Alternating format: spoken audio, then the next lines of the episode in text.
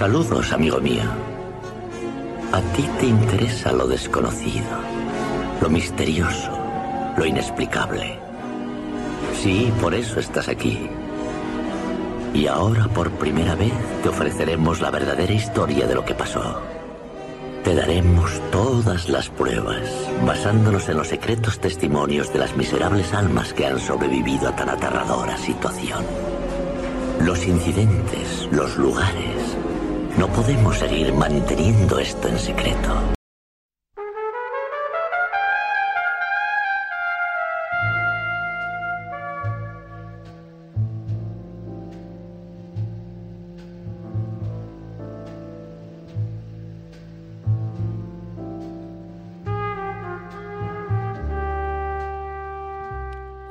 Saludos amiguitos y bienvenidos a un nuevo episodio de Los archivos secretos del Dr. Orlov.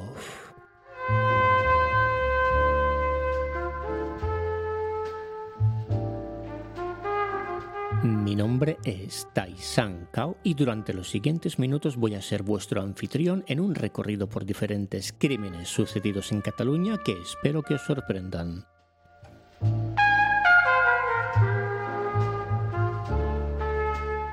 Esta es la segunda parte de un especial dedicado al libro Cataluña en Negro, 150 años de crímenes y criminales, escrito por Mercé Balada y publicado por la editorial de Alberti.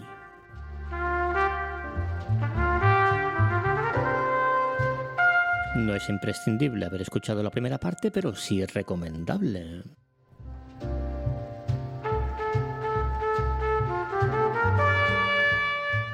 Este es un libro que tiene 215 páginas y en la que se explican 16 casos. De esos 16 casos, en la primera parte hablé de solamente dos de ellos.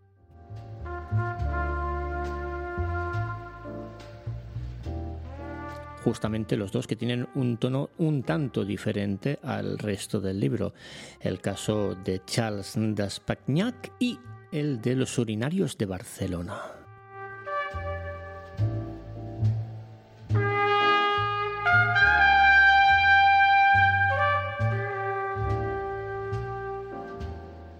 Dos historias con un tono entre irónico y humorístico y que se diferencian mucho del resto del libro donde hay seis casos de infanticidio.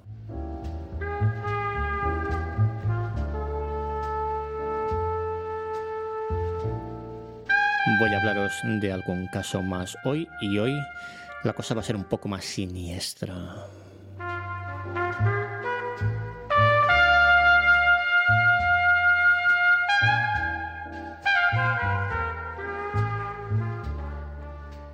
Dejemos atrás este pequeño preámbulo y empecemos.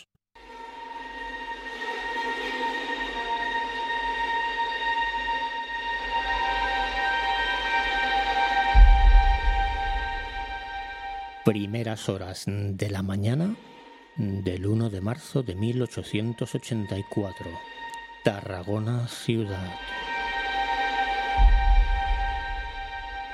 Calle Unión número 14, esquina con la calle Armañá.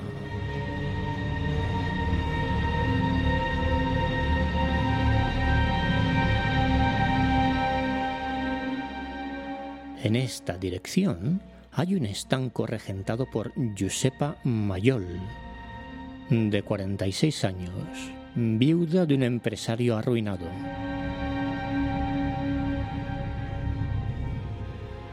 Con su pequeño negocio sale adelante en la vida como puede y ha conseguido pagarle la carrera de maestra a su hijastra, Carmen Baduey, de 17 años.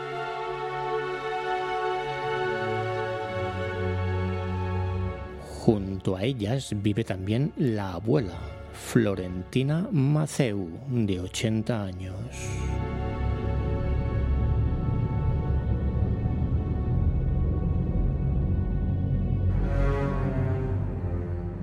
Giuseppa estaba durmiendo. Estaba enferma y aún así la noche anterior se había quedado despierta hasta altas horas de la madrugada preparando el dinero y los documentos para los pagos a Hacienda.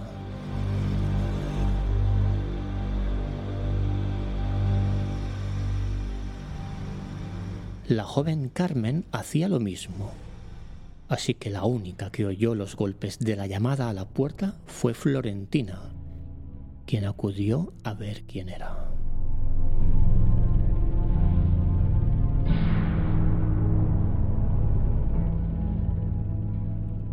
Con la puerta medio a abrir, entró de golpe un joven de 18 años, José Alomar, quien se le lanzó al cuello con un cuchillo en la mano.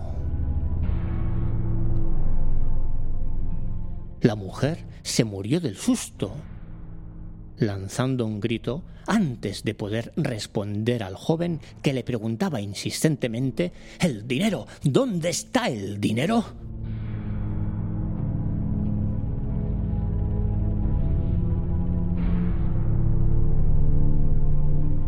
Al oír el grito, Josepa y Carmen salieron al mostrador. Pero Josep rapidísimo pasó por encima y le metió dos cuchilladas en el cuello a la joven, matándola en el acto.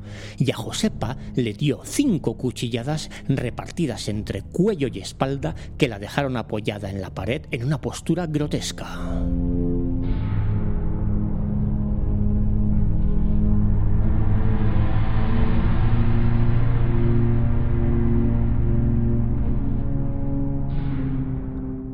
Mientras sucedía esto,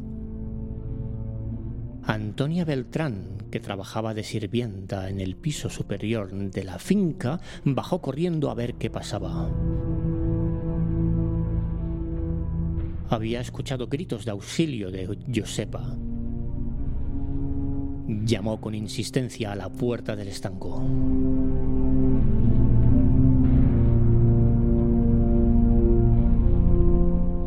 José, que había perdido los estribos y no sabía qué hacer, entreabrió la puerta para escapar. Pero justo en ese momento la sirvienta intentó entrar.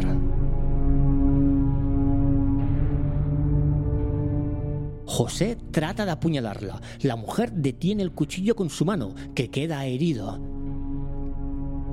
Pero aún así empiezan un forcejeo. Golpeándose el uno al otro, los dos terminan en la calle y ella sigue luchando herida, ahora de cuchillada en el pulmón, toda sangrando hasta que cae a tierra.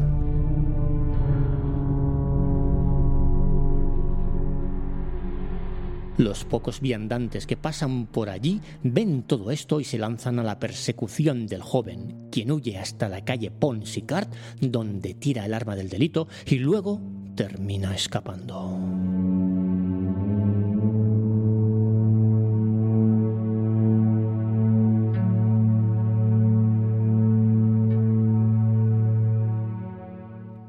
A pesar de su fuga, todos los testimonios quieren haberlo reconocido. Se le conoce como el hijo del presidiario. El joven es un zapatero de oficio que había sido despedido de la empresa de ferrocarriles valencianos por mal comportamiento y que tenía antecedentes por robo.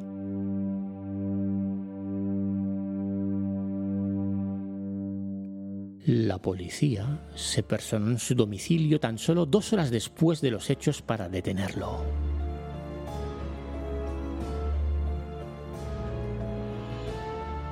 Dos días después fallecía la criada por las heridas recibidas y varias semanas después también fallecía Josepa, quien a pesar de las apariencias había resistido a las cinco cuchilladas.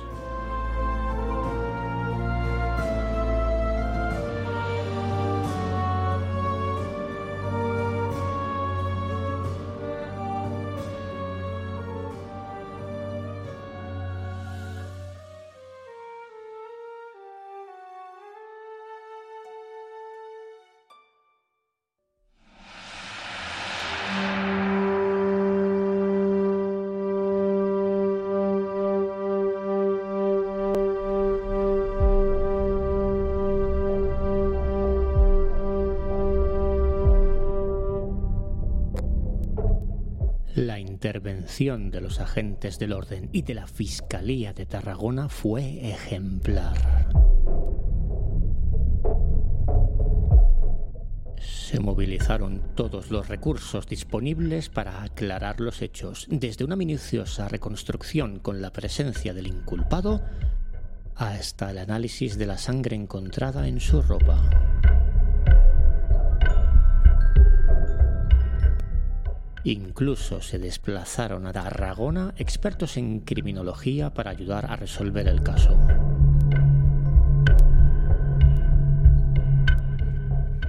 Tres meses después, el 16 de junio de 1884, se celebró en la antigua audiencia la primera vista del proceso contra José Aldomar, que seguía negándolo todo.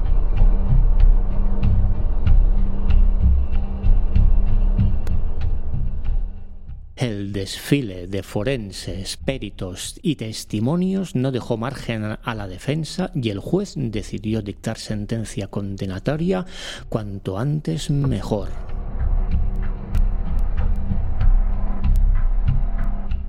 El juicio finalizó el 25 de junio con la súplica del acusado dirigida a la sala.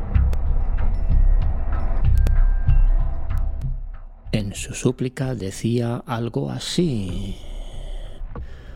Humildemente observa al tribunal no se deje arrastrar de los odios de un público justamente indignado y que necesita que se sacrifique a una víctima para calmarlo en sus iras. Mas no es justo que para ello se sacrifique a un inocente, cual es el manifestante, por su desgracia de pesar una acusación sobre él que, un cúmulo de circunstancias, le hacen culpable a la simple vista.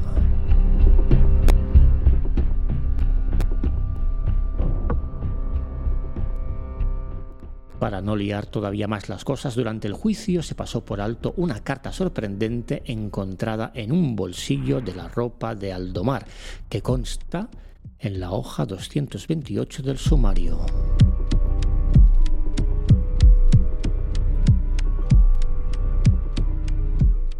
Estaba firmada por un tal Laureano, conocido carlista, prisionero en el castillo de Montjuic por conspiración.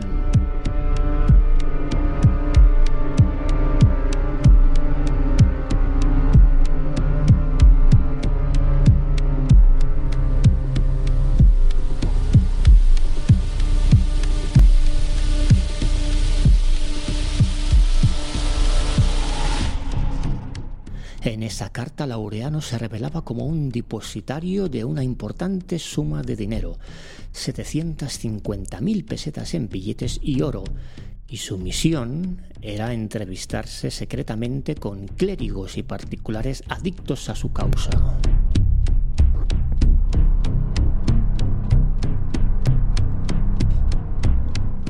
En esta carta, Laureano encargaba al domar la recuperación de 15.000 duros y una serie de documentos que había tenido que esconder en un lugar indeterminado de Tarragona después del desastre carlista.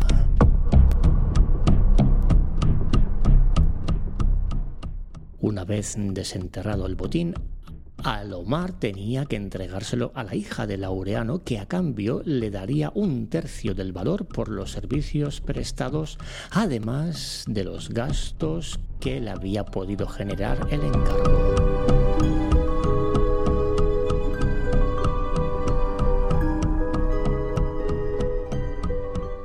Si el contenido de la carta era cierto, la situación del acusado habría cambiado radicalmente si se le había planteado una oferta económica tan favorable, ¿por qué había cometido un crimen tan horrible?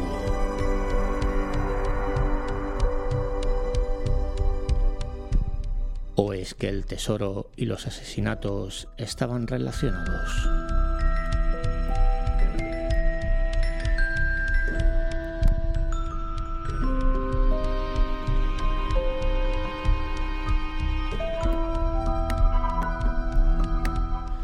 En cualquier caso, nadie estaba dispuesto a convertir un juicio por asesinato en un proceso político, hecho que habría alargado la causa hasta quién sabe cuándo.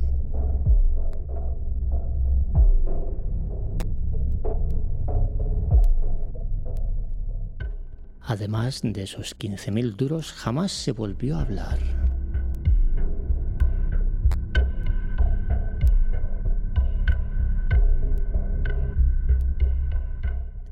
El acusado fue declarado culpable, pero aún ya es sí esquivó la pena capital, decisión que causó la indignación general de los vecinos.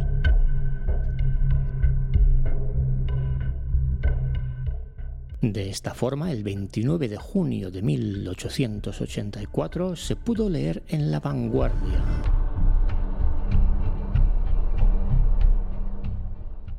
Anoche recibimos el siguiente telegrama. Tarragona, 28, a las 9 de la noche.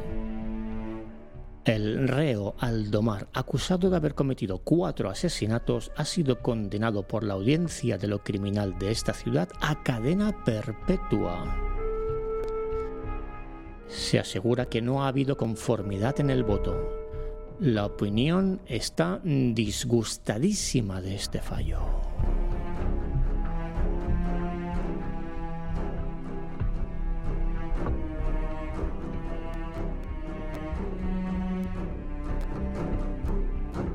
José Aldomar fue recluido en la Torre de Pilatos.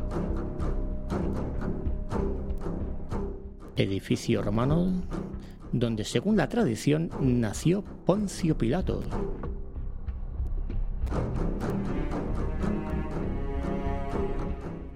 Edificio que a día de hoy podéis visitar. Está al principio de la Vía Augusta de Tarragona.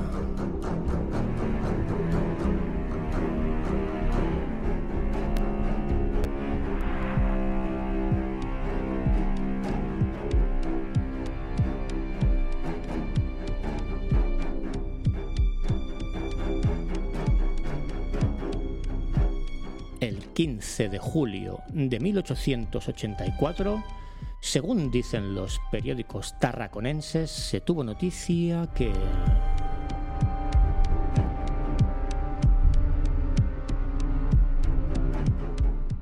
José Aldomar, el presunto autor de los asesinatos del estanco de la calle Unión de dicha ciudad, está próximo a unirse en matrimonio con una reclusa acusada de infanticidio. El diablo los cría y ellos se juntan.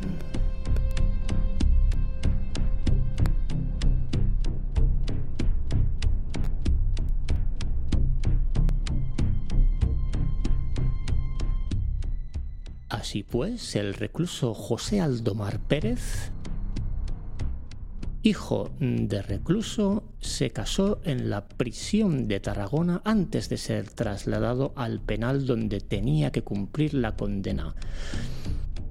Mudanza que, según la vanguardia del 4 de noviembre de 1884, resultó movida.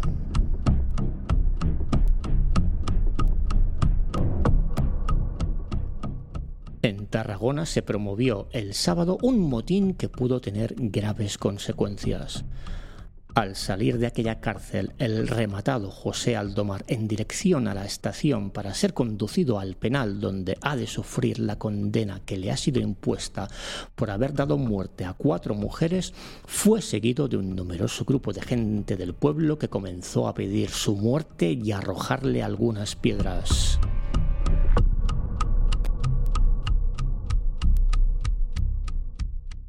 Durante el trayecto, el grupo se aumentó considerablemente, calculándose su número en unas mil personas.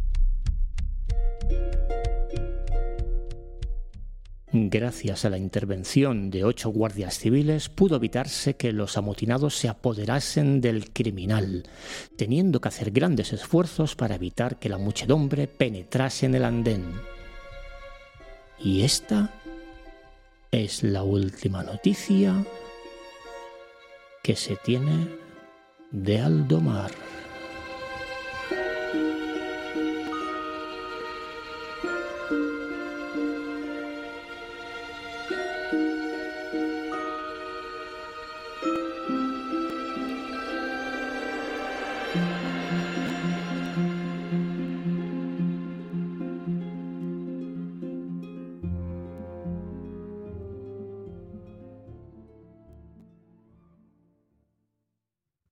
Estás escuchando los archivos secretos del Dr. Orlov, un pseudo podcast creado por Siegfried von Orlov y presentado por una oveja cuyo cerebro ha sido modificado genéticamente y que se cree un locutor. Esta oveja se llama Tyson Kao.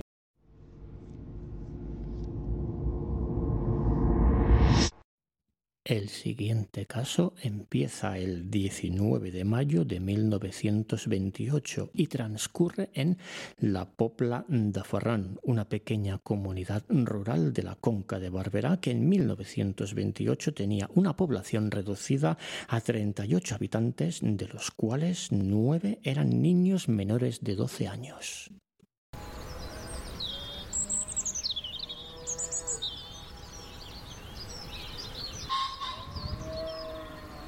La tarde del 19 de mayo de 1928, en la popla de Ferran solamente se escuchaban a los animales y las risas de los niños. Los hombres estaban trabajando en el campo y la mayoría de mujeres también. En el pueblo solamente quedaban los niños demasiado pequeños para ir a la escuela, las cuatro mujeres que se encargaban de ellos y solamente un hombre, Josep Marimón, de 26 años, conocido como Alnoy da Calustale.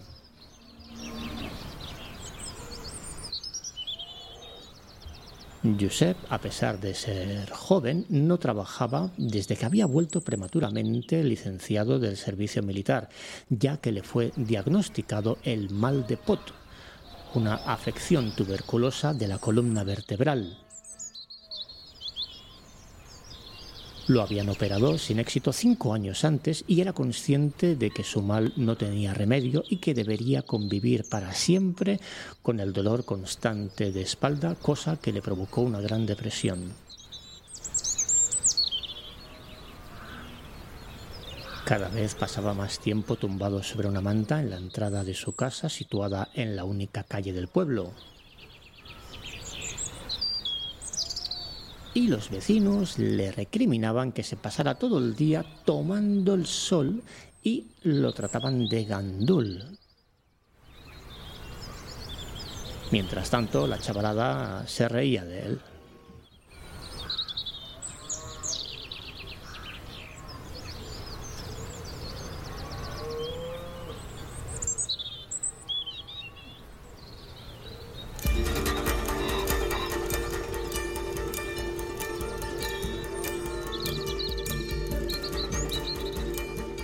De la tarde. A esa hora en el pueblo solamente quedaban 12 personas. Hacia las cinco y media, Antonia Marimón vuelve de trabajar en el campo y al llegar llama a su hija Teresa, de cuatro años, una niña muy dócil que enseguida le contesta, pero no aparece, cosa que a Antonia pues no le extraña demasiado. Mm, debía estar jugando y no hacía falta preocuparse.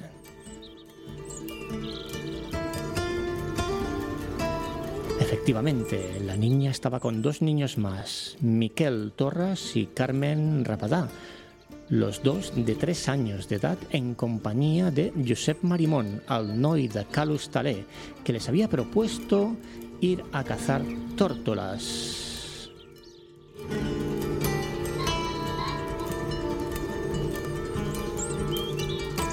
Los niños lo siguen hasta un pajar de las afueras de la población y poco después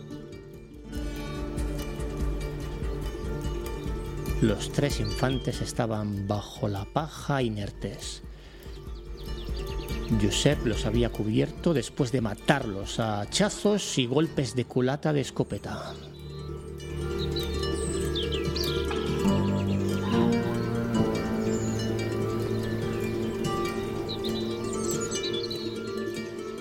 Después Marimón se paró un rato a observar el trabajo de un esquilador que estaba de paso mientras esquilaba a una oveja en medio de la calle. Y cuando acabó, lo fue siguiendo calle abajo a cierta distancia hasta verlo desaparecer.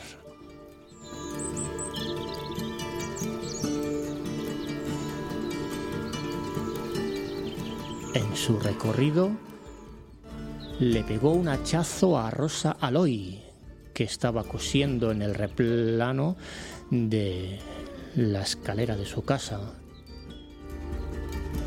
Su hija Ramona, de cuatro años, intentó huir, estaba al lado, pero Marimón se levantó y la mató con el hacha. Al final de la calle se tropieza con Francesca Canela, la cual estaba dando de comer a los animales, que no se enteraba de nada, y le pegó un tiro.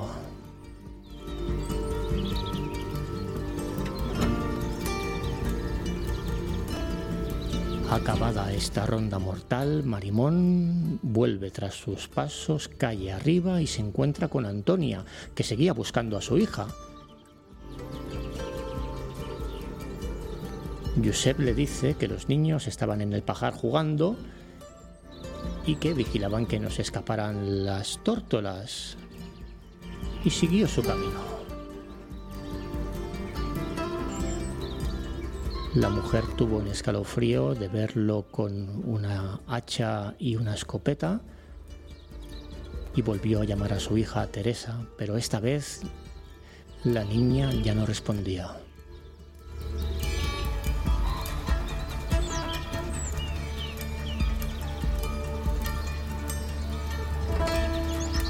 Preocupada, Antonia se fue corriendo a casa de su prima Marina, de 20 años, a preguntarle por los niños, pero ésta tampoco sabía nada.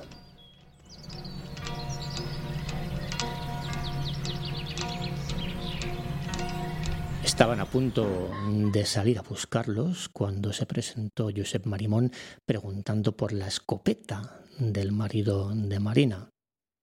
Las dos mujeres le dijeron que las dejara tranquilas, que estaban preocupadas por los niños y salieron precipitadamente, un momento que Marimón aprovechó para entrar en la casa y coger la escopeta.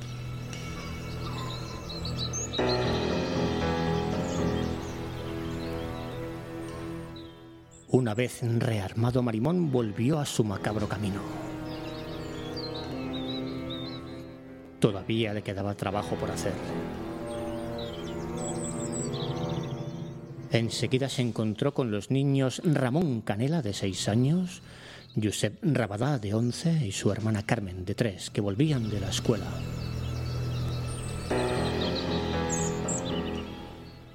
Los invitó a cazar tórtolas, propuesta que aceptaron alegremente. Los condujo al mismo pajar y los mató como ya había hecho con los otros tres, a hachazos y golpes de culata. Los volvió a cubrir igualmente con paja.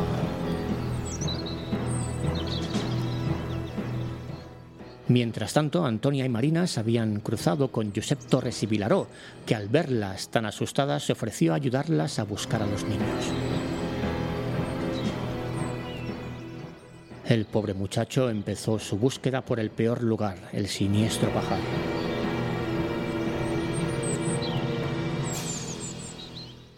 Todavía tuvo tiempo para ver cómo Alnoy da Talé tapaba con paja los cuerpos ensangrentados de los pequeños. Arrancó a correr, pero Marimón se dio cuenta y lo mató de un disparo por la espalda.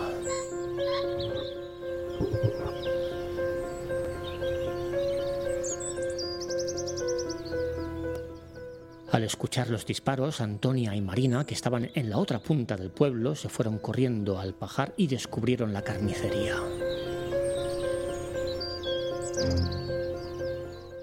Horrorizadas corrieron hacia casa de Rosa Aloy para advertirla del peligro, pero la encontraron ya herida con la niña muerta a su lado.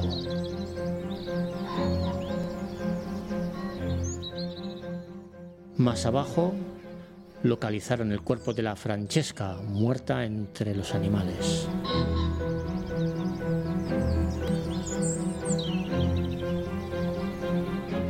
El pánico se apoderó de las dos mujeres que se pusieron a chillar con todas sus fuerzas. Intentaban advertir a los que estaban en los sembrados, pero los gritos fueron escuchados por Alnoy de.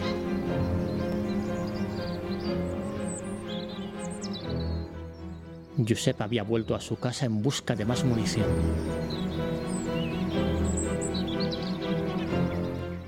Se asomó por la ventana, apuntó y disparó contra las dos primas que quedaron gravemente heridas.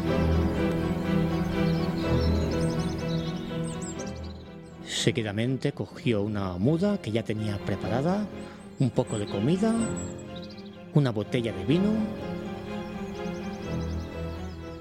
y empezó su huida. Mientras los que estaban en el campo ya volvían al pueblo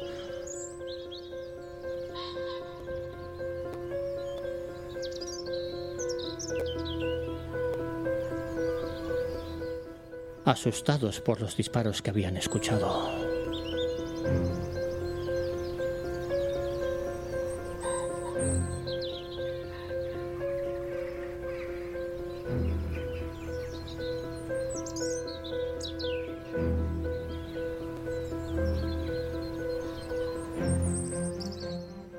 Los payeses se encaminaron hacia el pueblo sin prisa, no tenían motivos para sospechar lo que acababa de suceder, de modo que Marimón se lo pudo tomar incluso con calma. Al salir de su casa todavía tuvo tiempo de disparar a una abuela, Francesca Canela, que llevaba a su nieta en los brazos. Afortunadamente, ésta se pudo esconder a tiempo y esquivar los disparos.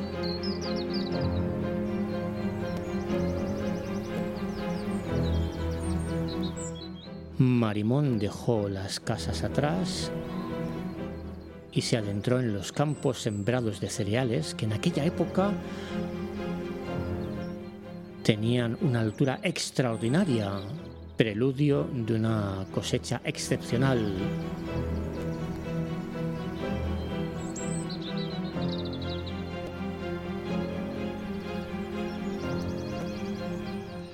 Encogido entre las espigas, era invisible y se escurrió sin dificultad mientras los del pueblo desconcertados hacían el terrible descubrimiento.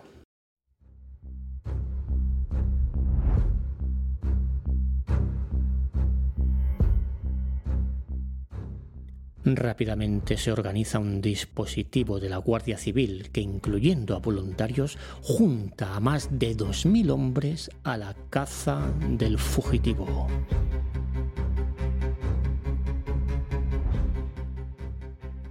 Josep Marimón parecía haberse evaporado.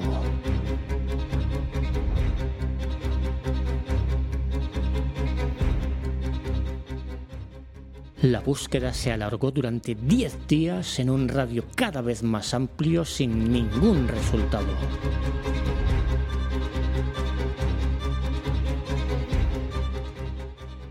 Mientras los diarios de medio mundo se hacían eco de las terribles noticias.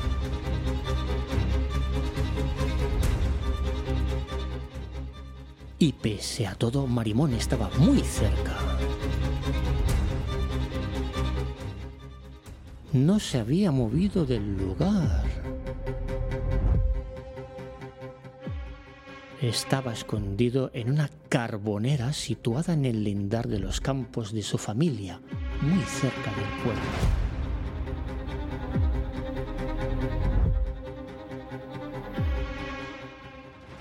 Desde su escondite veía el ir y venir de las partidas de caza de la Guardia Civil.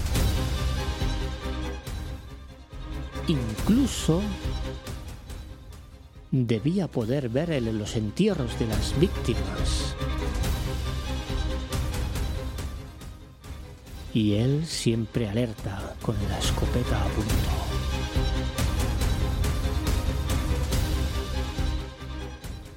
Pero el paso de los días y el cansancio lo superaron.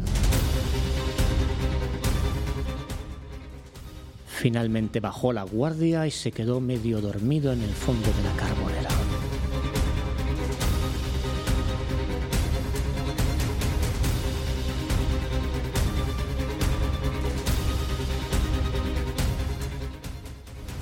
Domingo, 29 de mayo de 1928, hacia las 7 de la tarde.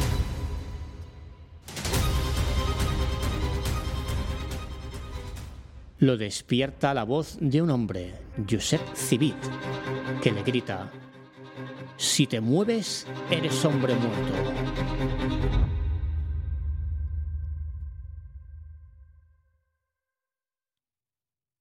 Marimón responde, ¿quién va? mientras intenta coger su escopeta. No tuvo tiempo. Civit le disparó en el ojo izquierdo y murió en el acto.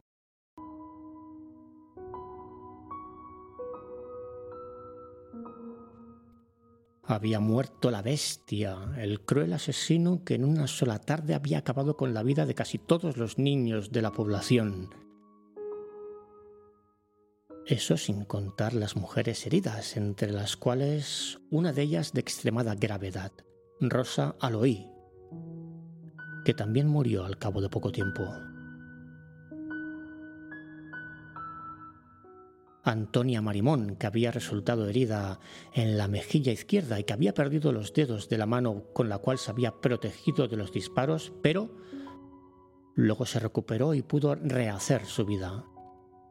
Mientras que su prima Marina tuvo menos suerte. Gravemente herida en la cara y en el tórax, fue trasladada a Barcelona para ser operada con éxito, pero quedó con la cara completamente desfigurada.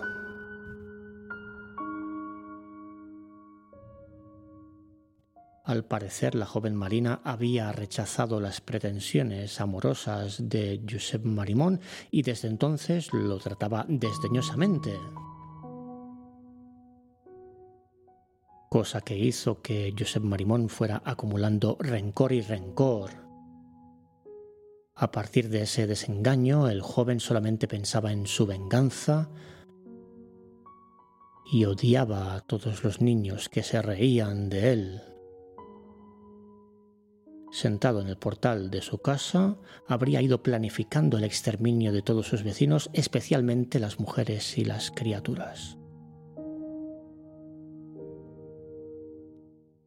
También había quien afirmaba que habría actuado inducido por un curandero que le había asegurado que la curación de su terrible enfermedad llegaría si derramaba la sangre de los que le habían echado mal de ojo que él pensaba que eran todos los habitantes del pueblo.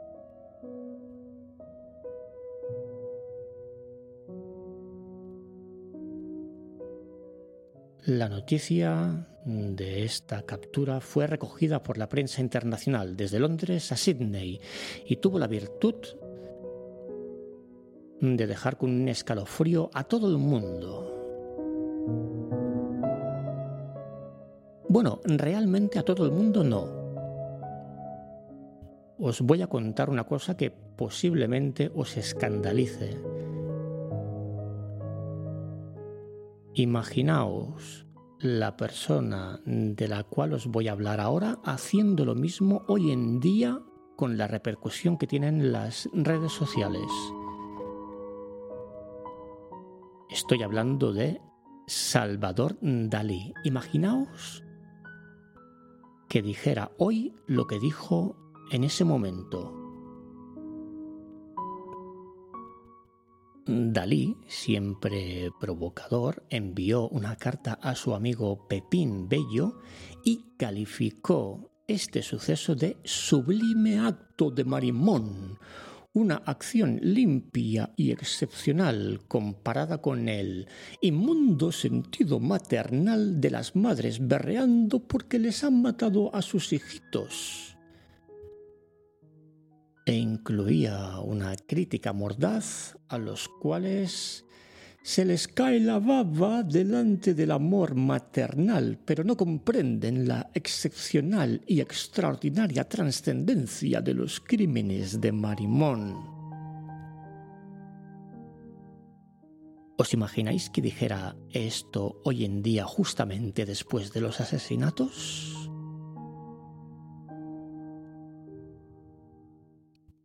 El historiador Jordi Creus y Berni, en un artículo publicado en la revista cultural Urch, ha recogido recientemente una canción que se hizo muy popular en la comarca poco después del crimen. Perdonadme la entonación y si no hago bien las rimas, etcétera, etcétera. Esta es la canción. En un pueblo muy pequeñito, la Popla de Ferrán. Nueve casas muy escasas tan solo hay. Permanecen todas en gran dolor después de quitar a su único amor. Pobres hijos, es un criminal, mata sin puñal en la impunidad, mata sin piedad ni conciencia. Madres que tenéis hijos y sabéis esta historia, no debéis de olvidar y siempre guardar en memoria. Este caso fue, y con vuestra voz dolorosa elevad al cielo una oración con toda alma fervorosa. También estos hechos derivaron en una frase popular muy extendida en la conca de Barberá y Lurgey que decía No salgáis, no salgáis, que si no vendrá Marimón, donde se sustituía al hombre del saco por el hombre de la Popla de Farrán.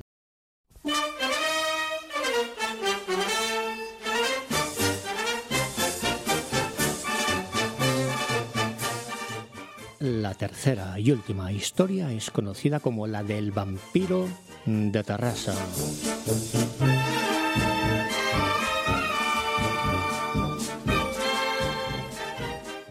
Salvador Cazorla había llegado a Tarrasa con su familia procedente de un pueblecito de Almería llamado Santa Cruz y vivía junto a su madre en una pequeña casita de la calle Cataluña.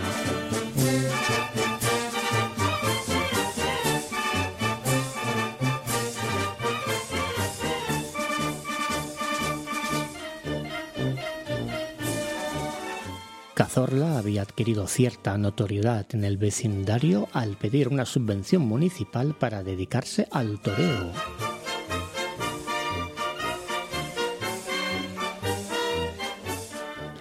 La subvención no la consiguió, pero a partir de ahí consiguió el apodo del torero.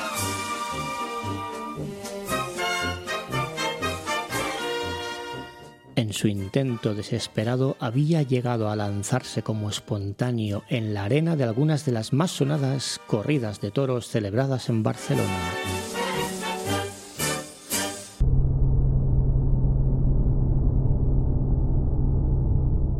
La noticia saltó el 5 de mayo de 1932, cuando la policía detuvo al torero que entonces tenía 27 años. Lo acusaban de haber asesinado al bebé de tres meses.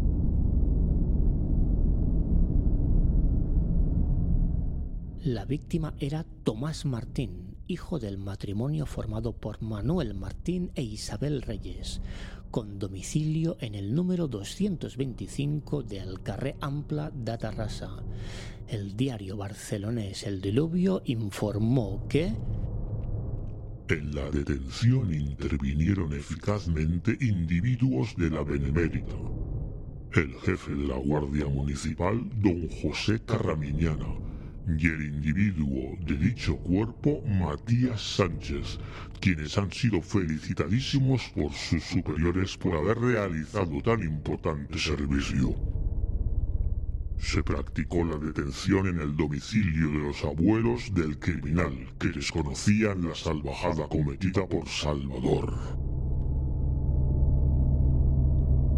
Las circunstancias que rodeaban el caso eran excepcionalmente desgarradoras. El crimen se había cometido el día anterior mientras el marido estaba trabajando y la mujer había salido un momento de casa para ir a comprar.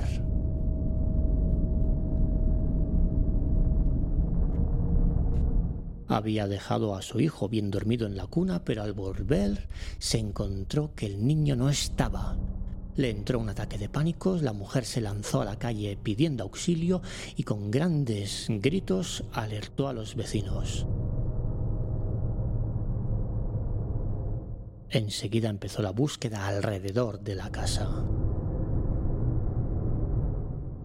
Poco rato después se encontraban el cadáver del niño con una herida de arma blanca y completamente desangrado.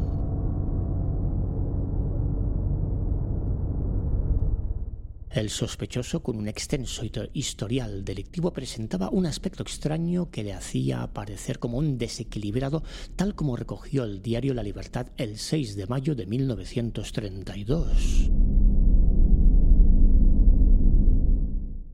Desde hacía tiempo el torero se apartaba del trato de la gente y no hablaba con nadie, hasta el punto que muchos habían supuesto que era mudo. De acuerdo con la información publicada en el diario El Fomento de Reus, sus primeras declaraciones a la policía ya fueron suficientemente desconcertantes, ya que el torero afirmó que había matado al niño porque si no, la Virgen lo habría matado a él. Se concluyó que debía tener perturbadas las facultades mentales.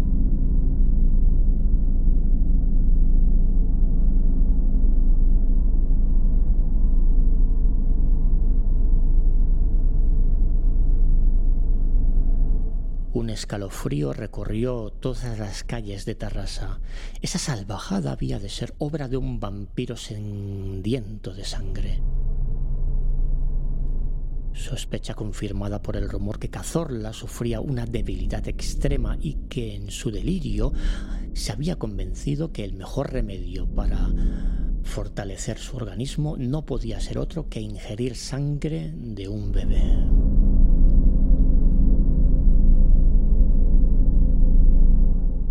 Todo el mundo llegó a la conclusión que el torero era aquel vampiro despiadado como afirmó el diario El Progreso.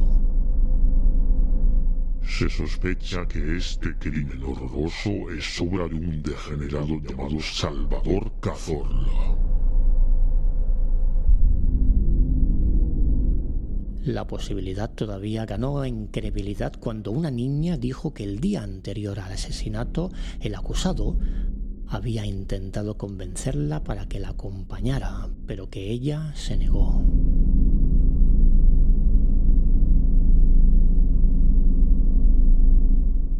El presunto asesino lo negó todo, pero aún así la prensa insistía que...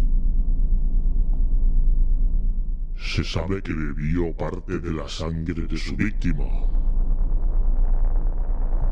sufre un gran desequilibrio nervioso, obró en un momento de locura y que luego, horrorizado de su propio crimen, quiso huir de Atarrasa sin poderlo efectuar por la falta absoluta de medios en que se encontraba. Así que, imposibilitado de huir, se quedó en Terrassa rondando por los descampados hasta que fue detenido por la Guardia Civil.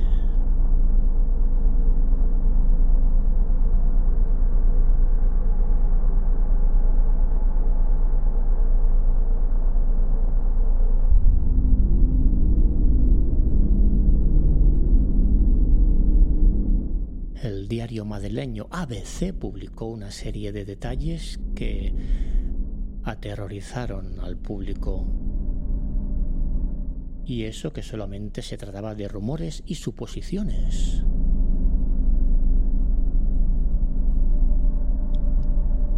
Parece que Salvador asesinó al niño valiéndose de un cuchillo de cocina que tiene la punta muy afilada que encontró en el domicilio de sus abuelos. Con referida arma dio a la criatura un ancho y extenso corte en el cuello, seccionándole la yugular. Después parece que se bebió parte de la sangre del niño.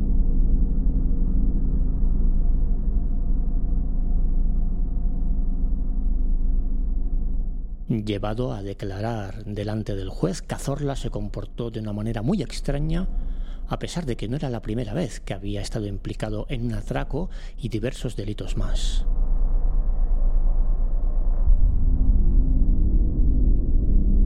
Antes de llegar al juzgado, Una turba enfurecida intentó linchar al torero.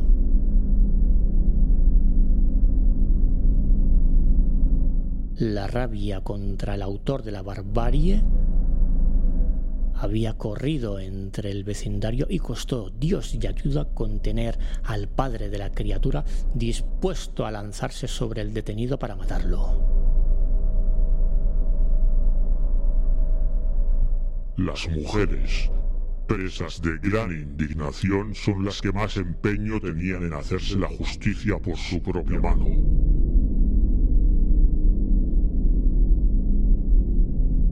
Durante su declaración, el acusado cambió la versión y reconoció el crimen. La vanguardia del día 7 de mayo lo explicó de esta manera. El detenido fue puesto a disposición del juez de instrucción de Tarrasa, ante el cual parece ser que ha declarado ser autor del crimen, manifestando que había realizado el hecho porque como algunas personas le acusaban de estar loco, él prefirió que le llevasen a un presidio que a un manicomio. Respecto a los móviles que le indujeron a elegir para víctima suya al niño asesinado, parece ser que no adujo razón alguna, aunque es de creer que tenía algunos resentimientos contra el padre de la criatura.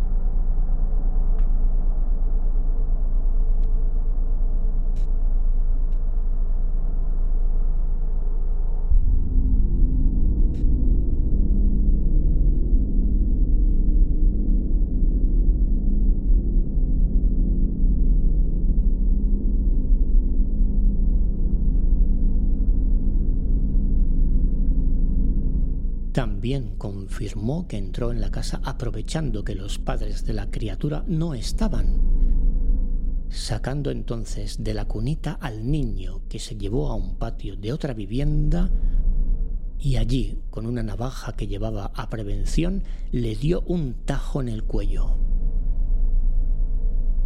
El patio en cuestión correspondía a una casa donde vivía una hermana suya.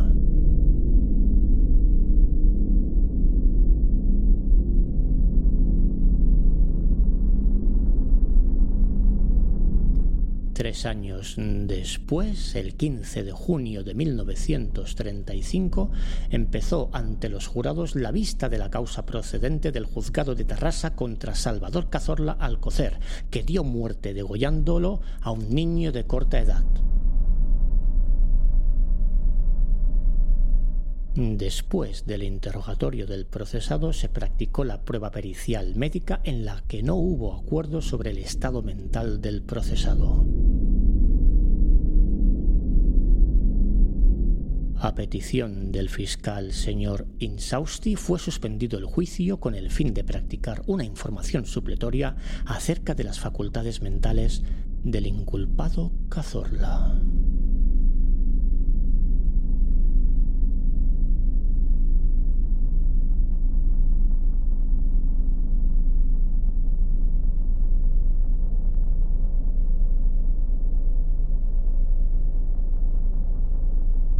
Al final, todos los hechos se consideraron probados y el fiscal solicitó para el acusado una pena de 21 años, 6 meses y 21 días de prisión. Petición que fue retirada por los motivos recogidos por la vanguardia el 19 de octubre de 1935 en el acto del juicio, cuatro peritos médicos informaron que el procesado era loco, con características calificadas de peligrosidad. En vista de este informe, el fiscal retiró la acusación y el tribunal acordó que el procesado fuera recluido en una casa de salud. Así pues, Salvador Cazorla Alcocer, alias El Torero, sería recordado por los vecinos de Terrassa como un asesino loco que pasaría el resto de su vida recluido en un manicomio. Muy lejos de las gloriosas plazas de toros.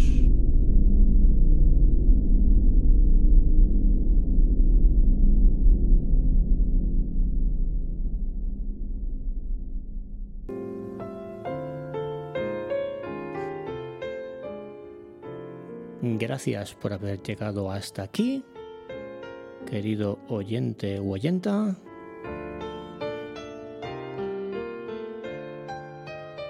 Gracias por la paciencia y por habernos dedicado tu precioso tiempo.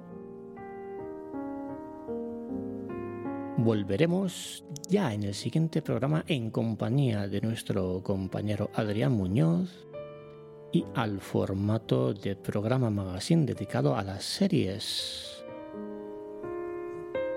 Queda abierta la puerta a nuevos especiales, tal vez dedicados al true crime o tal vez a otras cosas como la música, como la charanga del tío Norio y esas cosas. ¿Qué será? ¿Será? Sea lo que sea, deseamos que nos acompañéis.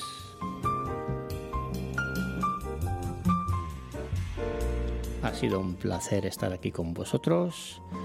Os saluda vuestro amigo Taisan Kao.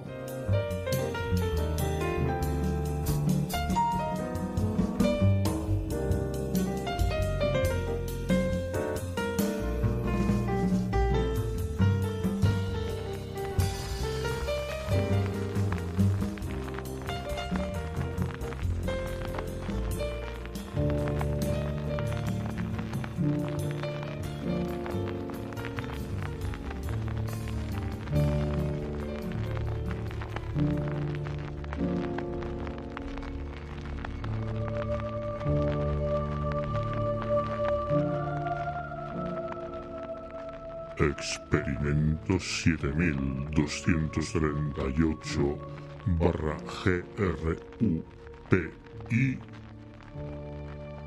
a 1 de agosto de 1949.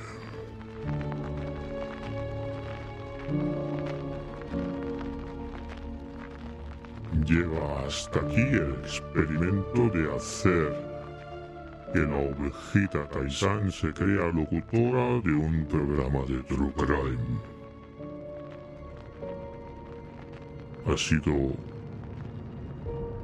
un experimento fútil, vacío y carente de sentido. ¡Qué mal lo hace! Lo más curioso de todo ha sido que la oveja ni siquiera sospechase que detrás de todos los crímenes estaba yo. Es repugnante observar su cara de boba, con los ojitos abiertos y las orejas caídas. A partir de ahora volveremos a jugar con el cerdito Adrián. A ver si la cosa mejora.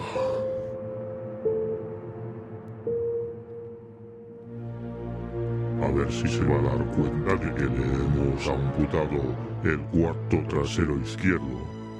He tenido que cortárselo para dárselo de comer a mis siervos, que tenían mucha hambre los condenados.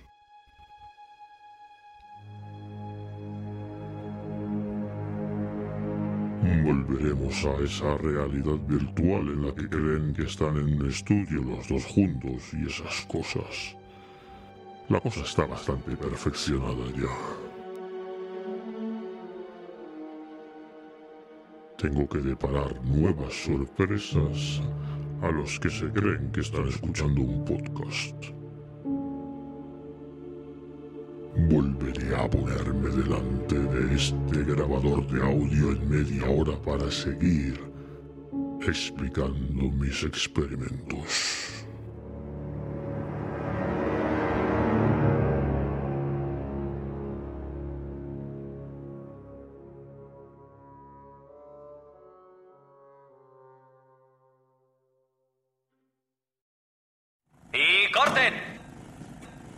Genial, la positivar.